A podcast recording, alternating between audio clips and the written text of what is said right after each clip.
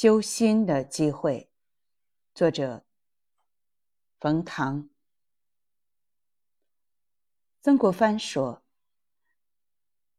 古人患难忧于之际，正是德业长进之时。其功在于胸怀坦夷，其效在于身体康健。圣贤之所以为圣，佛家之所以成佛，所争皆在。”大难磨折之日，将此心放得宽，养得灵，有活泼泼之胸襟，有坦荡荡之意境。在身体虽有外感，必不至于内伤。全是白话，实为治理。如何对待逆境忧患，说得清清楚楚。第一，把逆境当成机会。不是逢低抄底的机会，而是修心的机会。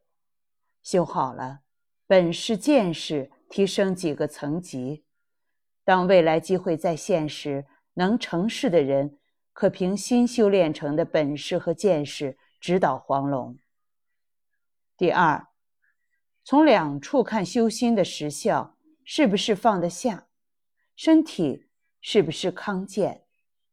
很多人不仅嘴硬，还很爱骗自己，所以是否真的放下了，要看身体是不是康健，每天是不是睡得着、睡得香。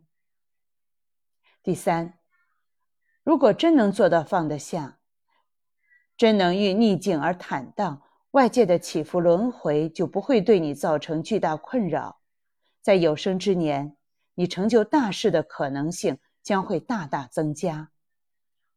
我们上学时学过孟子的话：“天将降大任于是人也，必先苦其心志，劳其筋骨，饿其体肤，空乏其身，行拂乱其所为，所以动心忍性，增益其所不能。”听起来很有道理，背起来朗朗上口。可是谁都不愿意这些磨难落在自己头上。曾国藩的这段话与孟子的话类似，但更简单、更实在。心宽体健，没有内伤，自然成佛。